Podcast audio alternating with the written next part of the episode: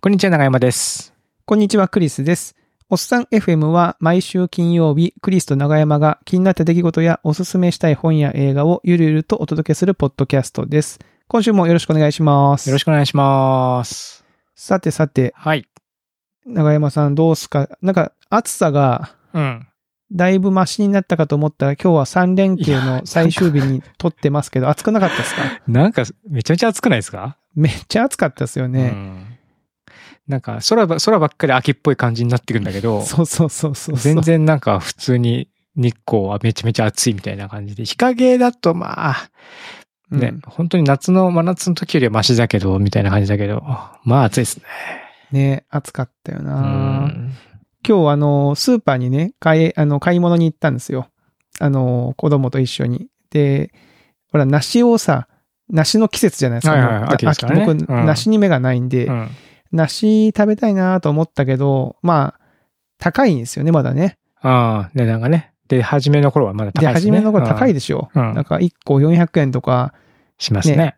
下手すると500円とかするような梨もありますけど、スーパーに行って、あのーあ、梨か、梨食べたいけど、まだ高いよなとかっていういうさ、もうおじさん特 有の、まあ、あの、子供がいたから別に独り言じゃないんだけど、で子供に言うでもなく、言ってそう、なんか。梨な、た高いな、まだって言ってたら、隣にいたおばあちゃんが、あ、お兄さん、こっちこっちとかって言って、 その、入り口のちょっと安いお野菜コーナーの横に、ちょっと安めの梨が置いてあったんですよ。1個200円みたいほなう。ほうほうで、それなんかケースの上の方に置いてあるのはちょっと傷がついたような、あ、なんか傷つきだから梨かなと思ったら、その底の方に、その下の方に、まだ綺麗な梨があって、あ、確かこっちか、ここから取っちゃったんで、お兄さんもどうぞみたいな感じになってて、なんか買わざるを得ない感じにな っちゃって、いや別にあの、独り言言ってただけで別に梨を買わなければいけないことはなかったんだけどなと思ったんですけど、まあ教えてもらったし、買うかと思って、おー1個手に取って買ってまいりましたね。クリスさん、スーパーで話しかけられる率高いですよね。高いで すね。なんか高いですね、うん。いや、まさかね、こんなことになるとは思いませんでしたね。うんただなん、か、なんでしょうね。まあ、スーパーで買い物して、子ど、まあ、子連れ、今日は子連れだったから、余計になんか話しかけやすかったのかもしれああないー、そっでかすそっね。か。確かに、子供いると話しかけられやすいかもしれないですうね。ん、なんかどうしたのって感じで、うんうんね。まあ、それにしても独り言って言ってみるもんなのかどうかわかんないですけど、なんか言っちゃってたなと思って、はい。いやーまあそんなことがね、はい、ありましたけど、なんか長山さん、ちょっと大変らしいじゃないですか、最近。最近っていうか、僕、なんかね、もう、僕はダメですね、もうね。えダメじゃないとは思うけど、今なん月か、入はいって、僕、今月誕生日だったんですよ。9月6日、あーおめでとうご僕ざ誕います生日でね。はいはい。で、なんかやっぱりね、誕生日の付近っていうのはね、あんまり良くないことが起きる。いやちょっとだ誰、誰統計なんですか、それ長山さんの過去うんの僕統の計がってこと僕の運勢上ね。うあん。なんかね、まずね、ーうん。あの、歯が痛くなっちゃって。歯が、うんおで、歯が痛くなっちゃったんで、うん。これはまあもう歯医者かなと。うんうん。しばららく歯医者はね、あの、虫歯もなくずっと行って歯科検診でもいい、大丈夫ですよって言われたんですけども、コロナになっちゃってからちょっと足が遠のいて歯医者さんに。はいはいはいはい。で、その上でさらにずっと家で仕事してて、お菓子食べるようになったって前も言ったじゃないですか。うんうんうんうんうん。で、その上でまあ一日まあね、何回も歯ブラシしてたのが、たまに人と会わなくなっちゃったりすると、あー、ちょっとなんか気がついたら、あれ今日歯ブラシ朝してないやとかっていうことも結構あったりするんですよね。うん。でそんなのをね、重ねていたんで、やっぱりこう歯の健康状態がだいぶ悪化しちゃったのかなと思って、もうこれも、まあ虫歯か治療かってなるとまたこれしんどいなと思って、うん。で予約を取ったんですよ。で、行って、あの、レントゲン取ってもらって、うん。で、もう覚悟を決めてら、近く過敏ですねと。ほうほうほううんほう。近く過敏っていうのは、もう先生がもう丁寧に図を書いて説明してくれたんですけども、うん。まあ主に加齢によってですね、カレー。カレーっていうのはそそのカリーじゃないんですよ。あの、カリーじゃない年をイン取るドね人の好きな。うん。年あ取っのた。カレーによっって歯茎っていうのは後退するんです。後退っていうのは上に上がっちゃって真下に下がったりとかっていうことですよね。て。ほうほうほうほうほで、そうすると歯の、歯がだんだんむき出しになってくるわけです。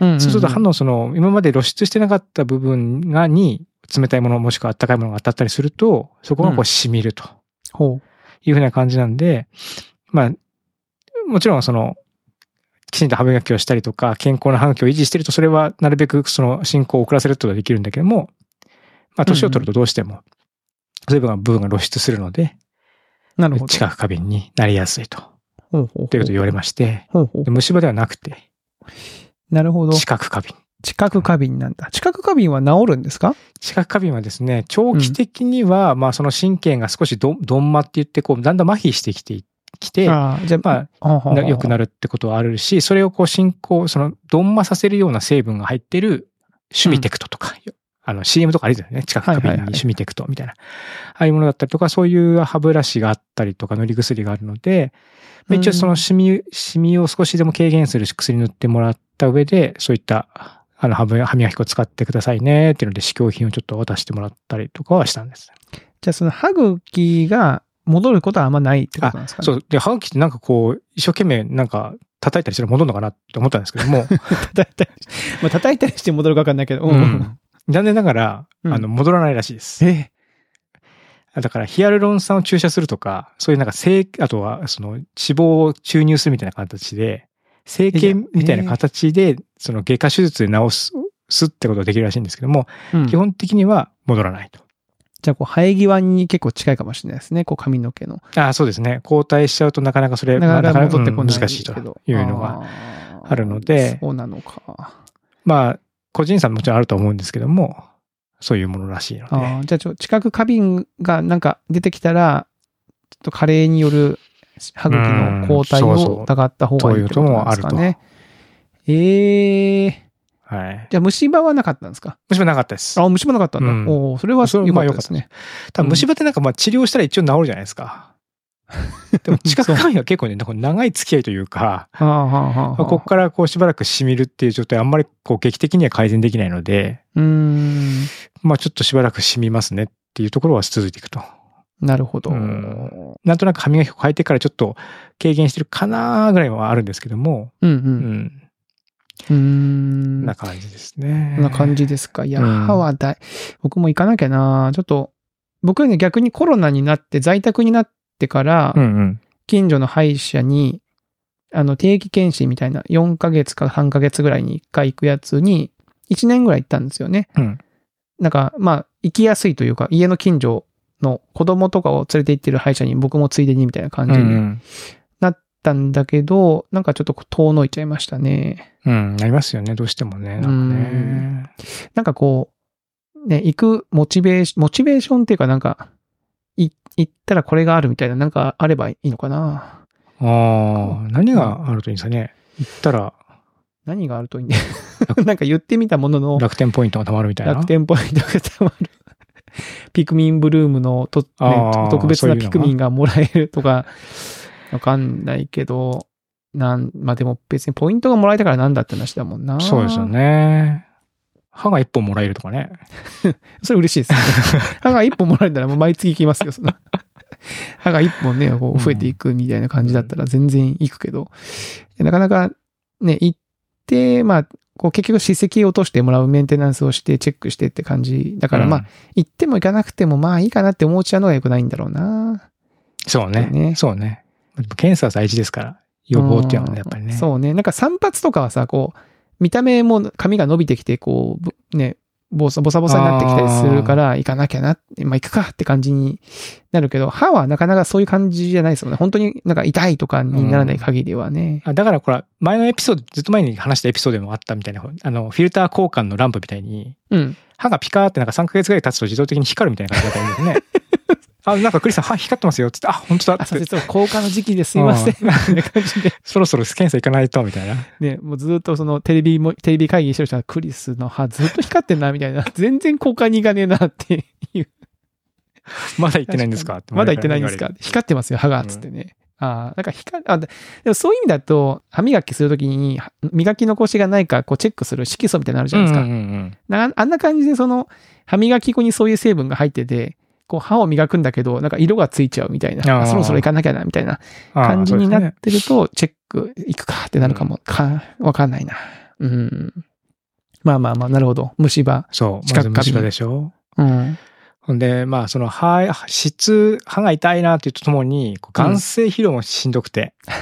でももうこれもまあねえねえもう、歯医者、思い越しを上げたし、もう歯医者から始まったから、もう、い1個するのも2個するのも一緒だなと思って、歯医者さん、あ、名医者さんの眼科の予約も取って、眼科にうん、ほうほうほう。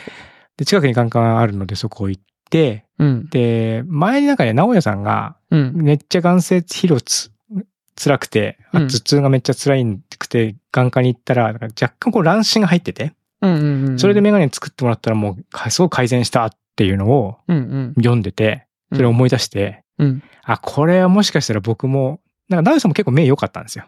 ほうほうで、僕も、全然僕も裸眼でずっと仕事してるんですけども、うんうん。でも多分同じような、もしかしたらケースかなと思って、乱視入っちゃってて、うんこう目の疲れが溜まりやすいとか、うんあるのかなと思って行って、で、あの、視力検査、うんあの C のマークがはいはいはいどはっちに出てますかみたいなやつとか、い。うん。やったんですよ。うんうん。で、いつもね、視力検査するときって、こう、期待に応えるために少し頑張っちゃうじゃないですか。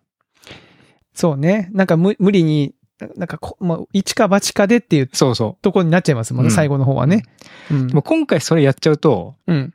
なんかこう、正確な値が取れないんじゃないかなと思っあはいはいはて、もう逆にちょっと控えめで、少しもう自信がなかったら、もうちょっと自信ないっていう話をしょ正直に言うようにしたんですけども、ほうほうほうほう。検査してるか看護師さんが結構がっついてくるというか、うんどうですかねって、こ う、もう一押ししてくるんでもうすよ。言えないとおっしゃいますけうどん、どうですかね頑張ってどうですかねって言われて、じゃあ右ですかはいってなって 当た、当たっちゃったりするんですよね。で、まあ、そんなことをしながらやったら、どっちもい 1.2?1.2、おー1.2ですって言われて、おーおーまあめっちゃ全然変わってなかったと思おっーて。 その後他にもいろいろこうなんか、あの、はいはいはい。目に風を吹き当てて吹かれる検査とか、なんかいろあのドライアイの検査とかうん、うんいろいろしたんですけども、もう全部 OK で、うんまあ老眼ですねっ。て言われて、あ、老眼 はいあ老眼は老眼だったんだはい、老眼を老なる眼で、まあ、あの、もう加齢です と。年、しょう年齢によって、その、しょうがな検いと討を合わせる筋力っていうのがやっぱり低下するので、ほどほうほうほうそれでまあ目が疲れやすくなるとあそう、そうね。いうふうな形で。で、まあほうほうほ、う眼性疲労を軽減するお薬をもらった、帰ってきました。ああ、眼性疲労を軽減するのは、その目の疲れを指すと目が疲れにくくなるみたいな。。そううそうそう。で、これ二つね、お薬もらって、ピント合わせる、その、まあよく目ぐ市販の目薬で売ってるようなやつと同じような成分のものが一つ。うん。これはミオピンっていうおなんか薬。可愛い名前。ミオピン。可愛いんですよ。うん。ミオピで、ンもう一個はね、寝る前に、その、本当にこう、目をリラックスさせるようなほう。おお薬薬で、これ寝る前にしかさせないんですよ。どうしてかというとね、なんか、眩しくなっちゃったり、ぼやけたりとかするらしくて、ああ、あの、その後、後のこう、行動にちょっと支障があったりとか、そもちろん車とかも全然の乗るのは危ないみたいな感じになっちゃうんへで、ー本当にこう、寝る前に、点眼してください。目をこう開く系、筋そうそうそう。うん、筋なん肉かをリこラうックス、緩めるみたいな瞳孔を感じ開いて筋力をリラックスさせるような、そういったへえ作用があるみたいなんあ、ですそね、んなのがあるんだ。ほう、で、さっきのがミオピンって、これミドリンっていう名前なんですけども、緑。なうんんですか、その、 スナックのママみたいそうなそうミ名前。オピンとミドリンで、緑お二人がね、やってきたんですけども、なぜかね、うん。ミドリンのうん。キャップは黄色で、うん。ミオピンのキャップが緑なんですよ。ややこしいね。出たよ、ややこしいやつ。そう。なんで、普段は緑のキャップのミオピンを使って、寝る前に黄色のキャップのミドリンを差して寝なきゃいけないやー、もうこれはややこしいよ、これは。 なるほど。い。でも間違っちゃうと、ほら、目ぼやけちゃったりするから、なんでそんな色にしたんだろうね、それ。えー、うん緑、緑は緑だってほしいですもんね。そう、だとね、すっきりするんですけどね、なかなか難しかったみたいですね。じ自分で変えられないんですか、 その。一応キャップは変えられる、差し替えられるんで、うん。差し替えるのが多分一番いいハックだと思いますけど。ややこ、ややこしいややこしいか。あーへえ、なるほど。がん、いや、僕もね、結構最近、あのー眼性、多分目がね、多分老眼とかも入ってると思うんですけど、うん。頭痛にやっぱこう肩なこりなりそっますよね。からの頭痛、そうそう、そう僕肩もそがパのパンタパーンンにでなって、うもうあれめっちゃ辛くて。辛いですよね。辛い。だから、直哉さんが書いてて、そのなんか、肩こりかと思ったけど、実は目だったみたそういそうな、そううん頭痛があってのを見て、そう、せや、せやでって思いながら読んでましあーたやっけど。ぱそうですか。うん。いや、僕もそうですよ。もう本当頭痛が、やばい時は来ますもんね。なっちゃうんでね。これ結構辛いですよね、これね。えカレー、そう、カレーね。ほうほうほうほう。うん、ほうほう。で虫歯最後にうん老後うんそう最後に、。で、うん最後にもう、昨日ですね、昨日、あの、と徒歩、徒歩歩、行歩行をしてましたら、歩行、ほうほうほ歩行をしてましたら転倒しまして、 う。ほええ歩行をしていたら転倒した。ほううんほうほう。平地でね、へ横断歩道の信号がちょっとあ、点滅してたわけじゃないんですけども、なんなんとなく、その、こっち、なんか交差点でこっち側の点、あの、信号変わると、もうすぐ点滅し始めるぞ、みたいな雰囲気とあかってああ、るあじりゃないまですすか。ね。空気になりますなんね。で、ちょっと、早足で動こうと思って、うん、うん。たら、うん足がもつれちゃって、えで、しかも、うまいこと足がつかずに、うん。もうそのまま、ズサーって、ええこけちゃってえ、それは一人の時一人で。で、横横断断歩道の入り口のところでダーンってこけちゃって、横断歩道を渡ってた人が戻ってきて大丈夫ですかって言ってくれ て。もうめっちゃ痛かったんですけど、あ、もう大丈夫ですって言 って。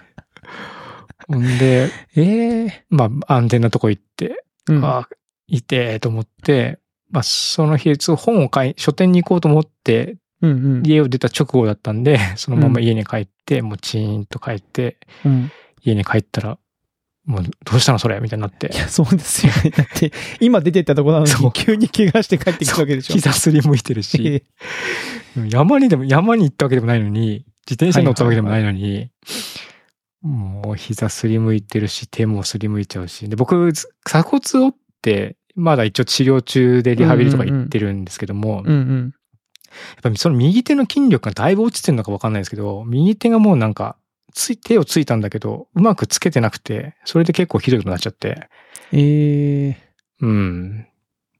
なんかかばっちゃったのかもね。そう、なん無か意か識のばうっちちゃにったかひねっちゃったかなんかして、そうですね。でもひねったところもなんか痛いし、うんうん。もう、シューンとして、歩行もできないんだなと思って。歩行もで、いや、うんそう、もそううか。んこの間誕生日迎えたなと思ったら歩行できなくなってると思って、もいやーもうアラフィ、アラフィフですもんね、我々う、は。そうなんですよ。俗に、その、視野購入したらね。ええうん歩行困難になるとは思わなかったから、ちょっとね、ショックだな、と。い今や思っーてわましてかりますわ。これはもうう、ん、サイン F で話して供養せず、し ないといけないな。供養っていうか、まあ、絶賛痛いんですけど、まだ。実際、痛い。 いんですね。うんいや、なるほど。いや、そんなこ転倒ですか。街中で、こけ平地で。こけるのでも恥ずかしいですね。そうね、恥ずかしさの方が先に勝っちゃうのね。あーだから、わかる。うん、なんかあれってなんか、恥ずかしいから大丈夫って言っちゃう、反射で言っちゃうのありますもんね。あります。ね。いや、この間、その、僕も、なんだっけ、ちょっと、当時、あの、お寺の、はいはいはい東の寺っていうの当当時時の、ちょっとイベントがあって、夜に、そこに行ったんですよ。うんで当時の入り口の門があって、そこを入ってたら、僕のちょうど斜め後ろを歩いていたおじいさんが、その入り口のそのちょっとこう、なんていうのかな、だ段差になってるところ、あそこでもうなんか、ななんかフラフラってして、後ろにゴロゴロゴロって転げたんですうんよ。あらら、おー危だないったら。もう一緒にいた人が多分いたと思うんですけど、うんとあと係の人が大丈夫ですかって父がよって言ったんだけど、あ、大丈夫、大丈夫、大丈夫、大丈夫、大丈夫って言って、いや明らかに大丈夫じゃないんですよ、その。で、大丈夫じゃないでしょって言うんだけど、うんいやだ大丈夫、大丈夫、大丈夫って言ってて、いや、でも言っちゃいますよね。僕も多分同じシチやュエーションだったら言っちゃうと思う。言っちゃいますねその大大丈夫ですって。大丈夫じゃないけど。うん。うん。でもっとこう、助けを求める練習をした方がいいかもしれないですね。すいません。つってね。そうか。もうアラフィフは助けを求める練習した方がいいね。本当にした。方がいいと、なんかその、助けをね、とっさうんに。じゃないと我々は、大丈夫ですかとかって言ってくれる人がいるだけでも幸せなことだと思うんですよ。うんうんうんうん。やっぱその人にちょっと頼頼んないと、ネクストチャンスは多分ないと思うんですよね。その、その人が、あ、わかりましたっつって 場を去っていった後に、そうですまよたね。次に誰か助けてくれる人が来るかっていうのはわわかんないじゃないですはか。いはいはいはい。だからそそのね、ファーストチャンスをなんとかこう、きちんとものにしていくというね。 あーすいませあん、ーつってね。いやー、そうか。はいてんねまあ、怪我は、え、病院に行くまでではないってことなんですか、ね、病院ね。うん。実は、その、じゃあその今の鎖骨の検診が近々あるので、まあそれでちょっと一応報告を して、お今なるほど後のリハビリどうするかっていうのはちょっと話をしようかなとか思ってますどうしたんですかになりますよね、その、その怪我は。いや、みた本当にだから、普通に多分絆創膏とか貼って、お医者さん行くんで、絶対こいつ俺に内緒で山行ったろうと思われるんじゃないかなと思って。山ですかって なりますもんね。なりますよね。いや、うん違うんですと。うんアスファルトでこけると山より痛いって。 いや、そう思いましそたうですよだって吸収、吸収されないんだもん、だってね。もう、す血が、血血こんな出るんだ出るんだっていうぐらい。あそんなにあのですそスんな感じリム軌道がすごいですよあね。ースリム軌、広範囲にすりむいちゃうんですね。やっぱね、アスファルトってね。はい。うん。土だとそういう感じもないから。はいはいはい。うんいや、僕もこの3連休で子供と野球の練習に行ってでうすね、ん。まあ、低学年相手ですけど、その、まあ、走る練習もしたんですよ。うん。で、まあ、いつもはね、こう、はい、はい、次、はい、次ってこう手を叩くだけですけど、なんか、運動会が近いから、じゃあ、コーチも一緒に走ってあげようか、みたいな感じのことを言ってしまっうんうんて、もうその時に、その、早く、この子たちが早くっていうことよりかもう、こけませんようにっていう思いだけですよね。あで、走り切ったとも、あ、こけなかった、よかったっていう、 そういう不安になっちゃいますもんねうん。やっぱね。うん。まあ、カレー、まあ、年は取るもんですから、しょうがないですよ、それはあ、。ちょっとねう、んどうにか、なるべく食い止めていきたい、食い止めていきたい。ええと思ってますけども、確かにね。上がらっていきたい。はい。いや、ちょっと気をつけていきましょう。はいちょっとね。はい。で、今日はですね、うんまあ、あの、まあ、いくつかネタがあるんですけど、一つが、今年、私の大好きなビーズ、ビーはいズ、ビーズが、ビーズが、なんと35周年でして、お、35周年。はあ。そうなんですよ。35周年イヤーなんですよね。うん、う9ん。月。この、んこの、あ、そう、昨日からなのかなこれが、このエピソード公開が9月22日公開なんですけど、うんえー9月21日がビーズ35周年のスタートなのかしら。それ何を確かもってそのスタートとする結成結成だったかなえーさ、最初のシングルかなデビューレビューかななんか、ビーズ、なんか、いくつかありますよね。その、節目みたいな。うんうんの、のタイミングっていうのがね、ビーズの場合はこれは35周年って言ってるのは21日って、すいません、あの、こうね、キリッとして言ってる割にはなんかちゃんと調べてねえなっていう、 おめえ本当にファンかっていう感じですけど、まあ別にこんなこと知らなくてもファンはファンなんでうん。許してください。うんうんはい。 許していいと思いまあす。。あれですね、ファーストシングル。ファーストシングル。 1988年9月21日に、だからその手を離してが出てますね。えー、そこから35年。そうなんですよ。で、今そのビーズってこう、周年でプレジャーツアーっていうベスト版みたいなライブしてるんですよね。はいはい。アルバム、アルバムのが出た時にアルバムツアーってやるんですけど、うんうんその、なんか5周年ごとに、えーそのプレジャーっていう名前で、まあスペシャルツアーをやってまして、今まさしく、それの最中で、えー今年はね、本当にね、チケット取れなくて僕が、僕が、僕あがあファンクラブで、ファンクラブ経由で申し込んだんですけど、結構いろんな地方とかも申し込んだんですけど、すべて外れまして、ええあらら。もうがっかしって思ったら逆に僕の周りみみんな当たりまくってて、うーん。なんか、ことごとく聞くんですよね。で、その、いや、今年行ったんですよとか、あの、行くんですよ。あ、そうなんだ。で、この間会社に、東京オフィスに出張に行ったら、東京オフィスの、うん。えーにいる、まあ、スタッフの一人が、あ、クリスさん、実は、今度、ビーズのライブ行くんですって言うから。で、別にめっちゃビーズのファンじゃないんですよ、その方は。うんうんただなんかテレビのアメトークでビーズ大好き芸人をやってて、うん。うん。で、ちょうどその日、あ、なんか人生で一度くらいビーズのライブ見てみたいなと思って、ちょうどその日がビーズのその予約開始日だったでんで、、じゃあ一一般販売という一般か。販売で買ったんです。で一般販売で買えたのと思って、もうなんか一般おー販売で買えるもんじゃないと僕は頭にあったんで、一般。うんうん。そもそもその手を使ってなかったっていうのもね、もう本当良くないんですけど、ええーと思って。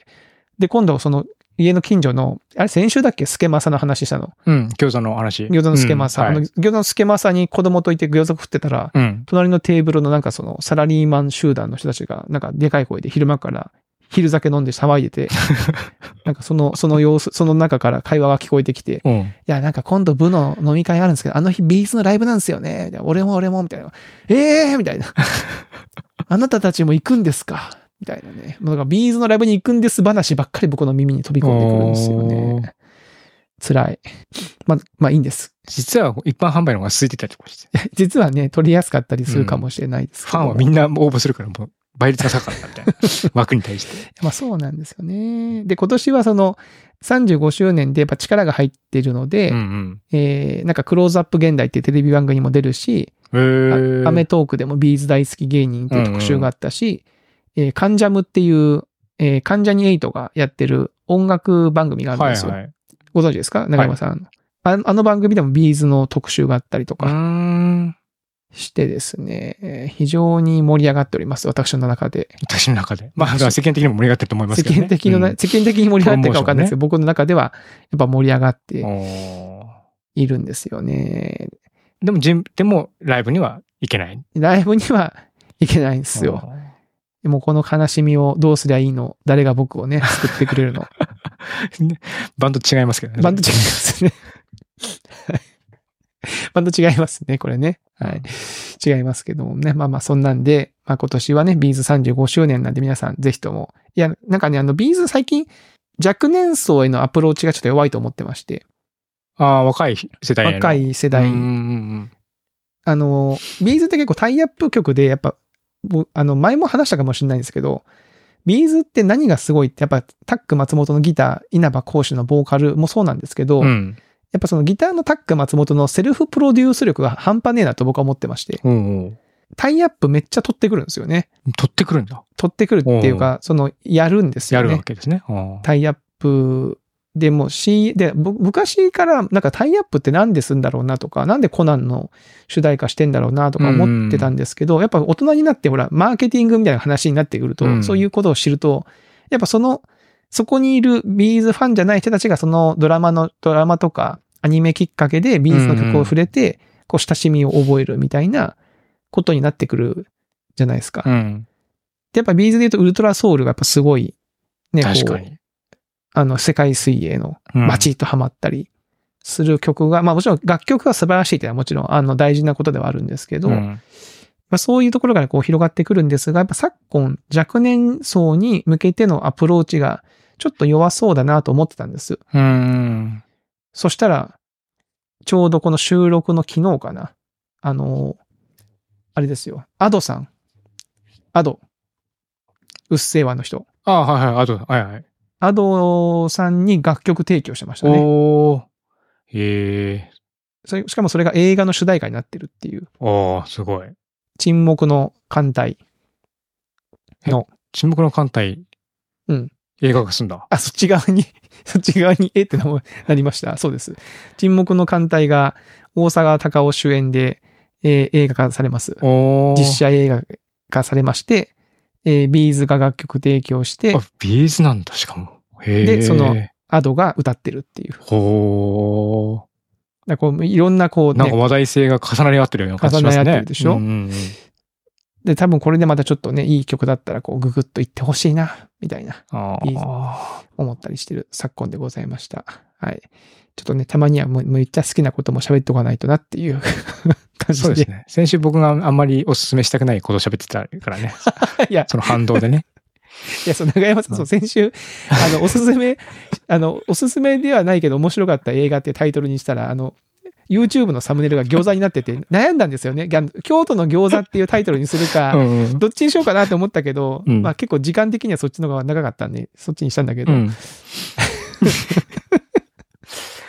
僕もね、サムネイル、最近あの自分の中でね、クリスがどんなタイトルつけてる、作るかなと思ってね、サムネイルの画像をあらかじめ自分の中でね、決めて、あ、なるほど、決め打ちしてるか、んですかか。けを、かけを、かけてるんですよね。 で、この前回はかけが外れたので、まあ餃子で行きましたね。そう、悩んだんですよ。直前まで餃子かな、映画かなって悩んで、悩んで、あの、なんだろうな、映画の方にね。時間、時間を見て映画の方にしましたね。うんはい。すいません。いやいや全然いいはでい。す。まあまあまあ、好きにやってますねビーズの。話はこんな感じなんですけど、でも、はいあの、あと、本の話うんね、うん。本の紹介をしたいと思ってまして、はい、お願いします。これね、会社の人が、会社のスタッフが、あの、はてなって朝会をやってるんですよ。長山さんはご存知はいだと思いますけど。はいまあいろんな伝達事項を。そうそうそうそうそう共有するともう5分10分ねう、ん。全社でやってて、5分10分、えーオンラインでやってて、で、その中で3分間スピーチって言って、こう、スタッフ持ち回りで、なんか3分好きなこと喋れますよっていううんところで、えまだやってるんですね。まだやってますよ、やってます。おーまあ、あの、ちょっと家だったら別にスキップもできるんで、うんうんそんな強制じゃないという感じの雰囲気でやってますけど、えーそこで紹介してた本なんですよ。えっ、とね、うんうん稲田俊介さんのミニマル料理。ああ、稲田俊介さんってあれエリック・サウスそのうそカうレーのエリックサウスの僕らがめちゃめちゃ影響を受けたあのカレー本のおっさんおー FM はいはのい初期のおっさん FM を支えたと言っても過言ではない稲田俊介おさんの、おー そう、あのカレー、ね、エリック・サウスの、えー方が書かれたレレシピ本でミニマル料ミニ理。マル料理。これはいカレーじゃないんだ。カレーじゃないんですね。おーで、これがね、最小限の材料で最大の美味しさを手に入れる現代のレシピ85っていう副題がついてまして、あーでこれはあこれはね、すごい面白い発想で、で料理って、あの、こう、や、やっていくと、なんか、た足していくじゃないですか、みんな。れちょっとずつ、うん自分のアレンジを。うんでも、この稲田俊介さんは、まず、その引き算から入っていくんですよね。うーん。で、その、例えば、茄子の醤油煮っていうものを作るときに、うん。最も簡単に作る基本形、もう、なんてシンプルなやつはこれだっていう、こう、レシピを載せてるわけですよ。うん。うん。ナスの乱切り何何グラム、サラダ油何グラム、濃い口醤油何グラム、水何グラム、もうこれはグラム数まで指定してあって、おーしかもその、なんだろう、煮る時間とかも、なんていうんですか、あの、なんとかってやつ、あの、こう、なんとか。コンロの上の、なんていうの、十、十徳何あれ。なんていうんですか、あれ。ん五徳 うん。なんで倍にしたんだろうサバ読んだね。 サバ読んじゃった。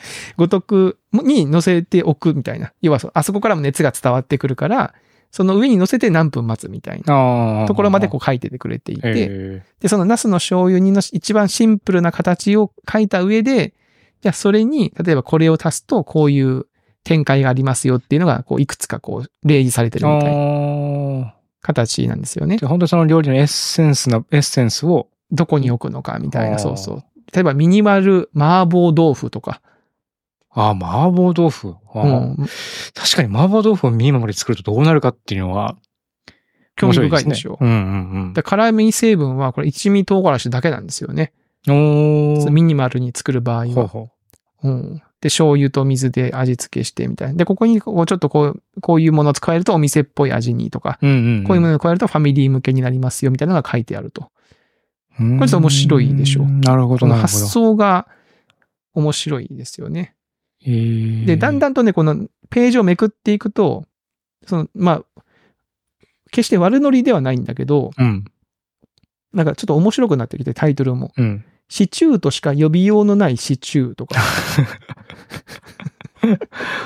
あと、必要十分鍋っていうのがあって、おー必要十分鍋。必要十分分鍋。まあ、市販の鍋つゆを使わずとも自分で簡単に鍋を楽しめたら、そんな願いを叶える必要十分鍋を紹介しますってう言っん。て、その必要十分鍋が載ってるんですよね。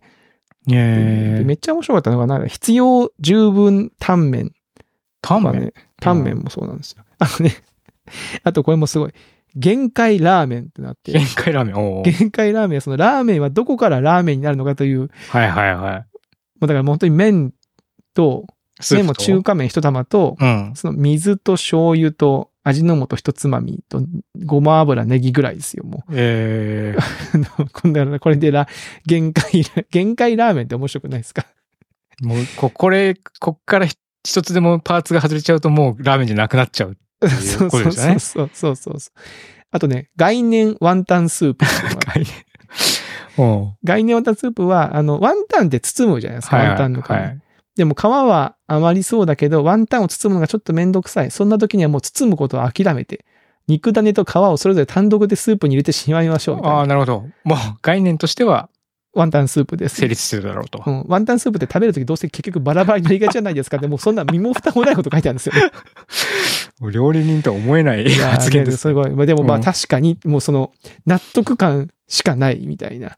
うーんそんなレシ。ピがい、まあそればっかりじゃないですよ。もちろんちゃんと真面目なタイトルのやつもありますし、うんうんそういうちょっとこう、あの、冗談っぽい、でも、あなるほどなっていう切り口のことが載ってたりとかしまして、これはね、非常に、あの、料理をされる方は参考にできるんじゃないかなと思って紹介させていただきますね、これ面ね白いですねミニマル料理、さすがという感じですよ、こえれ。ー、だから前にね、紹介したカレーの本も、うんその本当にこう、必要十分なあ最低限そうそうそうそのうそうスパイスだけで構成していって、あとは自分たちで、そそうそうそうのそう味をひ、の方向を広げていったらいいよねっていう感じでしたもんね。そうそうそうだからそれと、それをいろんな料理でさやってるようなイメージかな。そうそうそうそうやってるみうん。そうそうそうそう、そうです、そうです。コンセプトは、基本的なコンセプトは一緒だと思いますよ。うんうんコンセプトっていうか、その考え方みたいなのは一緒。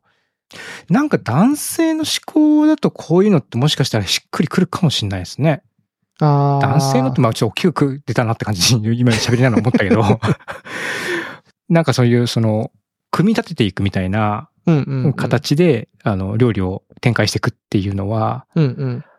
結構す考え方としてしっくりくるのかもしれないなって思いますね。その料理をしたことがない人とか、なんかすごい敷居を高く感じてる人って、すごいなんか料理って、ななんでしょう、こう複雑なものでみたいなイメージがある人ももしかしたらいるかもしれないですけど、やややってみると結構シンプルなものの組み合わせそうそうそうそうとかですそう、もんめっねち。ゃ組み合わせじゃないですか。結局ねうん。そ、そのパーツをどれをどうはめ込んでいくかみたいな考え方なので、なんで、こう分解しされているところから始まるから、うんうん結構ステップとして踏んでいきやすいっていうのは、狙いとしてももしかしたらあるのかもしれないですね。ね、これ結構ね、面白いんで、ちょっとこう、興僕味もがあちょっとる方は見てみようかな。ミニマル料理。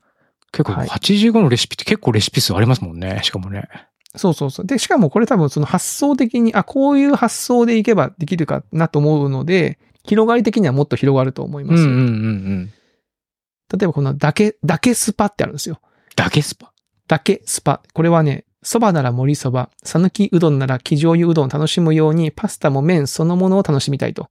そそんな日本人らしい。い要求を満たすために、その僕が日常的に作ってるのがだけスパですって書いてあって、要は具を一種類しか入れない。で、味付けも限界までシンプルにするっていうルールおーなんですよ。だからもうほうれん草ならほうれん草しか入れないとか、ピーマンならピーマンしか入れない。ほーで、その中になんかそのピーマンとかほうれん草とかこう並んでるんですけどう、ん。その中にしれっとね、概念明太子って書いてあるんですよ。うん概念明太子スパやばいっすよ。概念明太子スパなんだ概念明太子スパは、日本で生まれた傑作明太子スパはそこにおいて海苔の果たす役割は極めて重要です。はいはいはい。ここではあえてその海苔を主役とするために明太子には一回休場してもらいましょうって書いてあるんですよ。の 明海苔太だ子け、明太子入ってないんだ よ、これ。海苔ス、海苔のパスタ。スパゲッティとバターと豆板醤と刻み海苔みたいな。あー。本人不在ですね、確かに。本人不在で辛味しとょ。か、バターの風味とか、海苔の風味あるけども、そう。明太子はいないん だ。明太子ね、いないんですね。いやこんなんさ、その、お店で概念明太子スパって言ったら、明太子入ってねえじゃねえかってなっちゃいますけど、まあ家で自分で作る分にはね、全然いいですから。おーまあこういう面白い発想も、まあ確かにでも明太子スパって、まあ明太子もうまいけど、確かに海苔、確かにいるよなって気持ちに、これ見てなりましたし。うんうんうん。ね、なんかそういう 発想ができるっていう一冊でございますね、これね。えーあ、学生ステーキも稲田さんか。あ、学生ステーキ、そうね、学生ステーキもそうですね。あの、ひき肉パックのまま焼くやつ。そうそうそう。学生ステーキはなんかもう書いてあるけど、もともと、うん。えー老舗ステーキレストラン、ステーキの浅熊にかつてあったメニューからその名前を拝借しましたって書いてますね。あーあ、もっと、じゃあ元祖あるんですね。元祖があって、なんかそのお店ではステーキの肉のそのは端材というかうん、切れ端とかをこう決着してくっつけて、ステーキ型に成形したものを焼いてたと。ああ、なるほど、なるほど。それをこうアレンジ、名前を拝借して、まあその概念というかね、そのひき肉で作るステーキみたいな。うーん。えー感じで気すよねになるね、これ。気になるでしょうんう。ぜひともちょっと稲田まあさ手んには取って書店でちょっと見てみていただければうん気になる存在なので。稲田さんの本、どれも面白いからな。面白いですよね。発想が面白いですね。はい。で、最後にもしもう一冊、ちょっと小説なんですけど。はいはいまあ、これはちょっと全然違う切り口で、長山さんも面白い、そう、面白そうって、ツイッターかどっかに書いてあったのかな。えー8月の御所グラウンド。これね。うん、これ、いや、これさ、本屋さんで見てさ、うん。五所グラウンドって僕、毎朝、ジョギングで走ってるとこじゃんと思って。そうよ、ですよ ね。うん。そうそうそうそう。御所グラウンド、僕はなんだろう、少年野球でよく行ってた場そ所うでですすかよら。ね。うん。ホーム、ホームだと思って さ。そうそう、めっちゃ、しかも、時期も8月だか らさ。そうそうそうそう。そうでしょ。 今だ8月。今だと思ったら。今、今なんですよ。これ、なんだろう、京都とかにいない方はわかんないかもしれないですけど、京都には、京都御所、京都御苑っていう、そうの、ん。まあね、てんあのー御所、御苑がありまして、その中にめっちゃ広いんですけど、グラウンドが、野球グラウンドがあるんですよありね。ますね。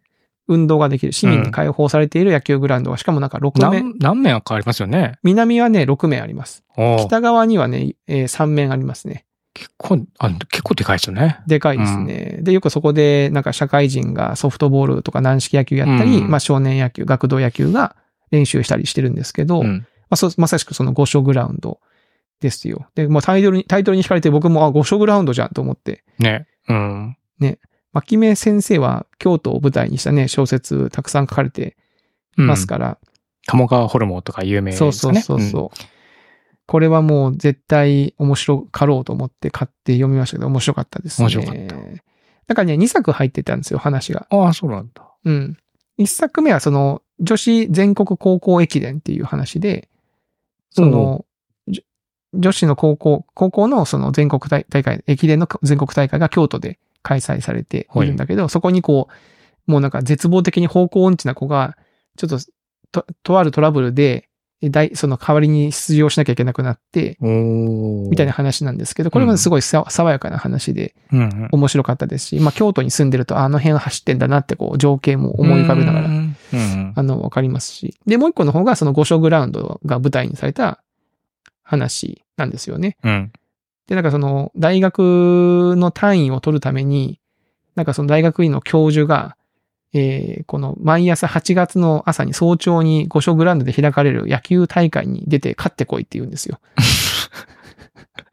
めちゃくちゃ言いますね。うんむちゃくちゃ言うでしょ。うん。で、俺はなんかその、なん、なんなのかっていうと、もともとそのなんか、えー教授がなんかその、若かった頃かな。その、うん若かった頃に、い行きつけの飲み屋がいて、そこのそのママがいて、うん。そこに集まる常連たちが、そのママの、えーママの気を引くためにじゃないですけど、えーその対抗戦をしようっつって、自分たちでチーム作って、まあ、優勝者にはそのママの、こう、キッスがありますよ、おーみたいなところから始まってるんだけど、で毎年毎年それを続けていくうちに、その、出場者はどんどんこう、年を取っていって、結局、教授みたいに自分たちのその、研究室の学生を使って、戦わせるみたいな。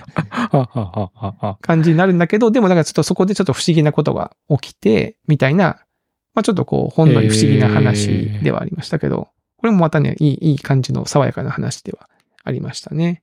はい。なんでぜひとも長山さんもあの、五所グラウンドちょくちょく行ってるのならば、そうですね。いいと思いますよ、こ読れん。じゃおうかな。なんか京都の青春感動作で、まあこれ万が一映画化とかされたら、あそこで撮影されるのかなとかね、ああ、確かにね。ドラマとか、まあドラマとか映画とかなりそうな話ではおーありましたし、今野球がね、ちょっと熱いんでね。うん。野球が、野球はいつ でも熱いけど。 はい。まあ、ぜひでも読んでみてください。気になる、これも。気になる方はぜ、ちょっとチェックをね、えーしていた8だけれ月ばのと五思います。色ラウンンド。ド。うん。5色グラウンドって響きがいいよな。うん。はい。まあ、そんな感じでございました。はい。で、えーいい時間になってきたので、はいそろそろあれなんですが、なんと、永山さん、うん来週、次の回ですかね、えー今回が259回でして、次回260回なんですけども、うんえー公開日が9月29日なんですが、ちょう、まあ、大体5年経つんですよね。でスタート、僕らのおっさん FM の第1回公開日が2018年の9月28日だったと。そうです。だかうん。ら6年目に入っていくってことそういうこと合ってます計算。う僕のこの年月の計算もちょっと苦手なんですけど。 そうですね。何これ丸5年が終わって、で6年目に入っていますよって入っていいくう、ちょうどそういう日になるわはけいで。すね。 5年、あっという間でしたね。5年は。あっという間ですね。5年もやってんだって感じになりますね。ね。そううんそうそう。で、コロナも結構期間長いですけど、コロナの前からやってますもんね。そうですね。思い最返初せばは対面で収録してた対し。面でやってましたし。そうなんですよ。ということで、あの、皆様、あの、 まあ、これ、この259回が9月22日に公開されているんで すけど、昼にね。あの、まあ、無謀なことは分かってるんですけど、もしよろしければ9月25日、月曜日の夜9時頃までに、まあ、皆さん、あの、もしよければですうねん。、はい。えーこの過去のおっさん FM で、まあ、5年やって259回やってますので、うん。なんかこう、このエピソード面白かったなとか、この回良かったよ、ここがとか、うん。えーこの企画復活しねえのか、どうなんだみたいな。なんかそういうご意見とか感想とかありましたら、まあお便りフォームでもいいですし、えー、Twitter、まあ X か、X でもいいですし、えー、Discord のつぶやきでもいいので、なんかこうフィードバックをいただけると、はいまあ、。その次回の収録の時にですね、拾ってご紹介したいなと思って、えー、これさっき思いついたんで、もっと事前に告知しろよって話ですそうけでど、すね。1週間遅いよね。 本当うね、んでもまああの、我々は気まぐれ FM の気まぐれ FM じゃ皆ない。さんはではないのでうん、 準備がすいません。悪くて申し訳ないです。はい。はい思いつきでやってますからね。思いつきでやってますから、はい何でも。はい。ですので、皆様ぜひとも、あの、お便り、えーご意見お待ちしておりますので、よろしくお願いいたします。はい。よろしくお願いします。はい。ということで、今回のおっさん FM はここまでとさせていただきます。えーそれでは皆さんまた来週お会いしましょう。さようなら。さようなら。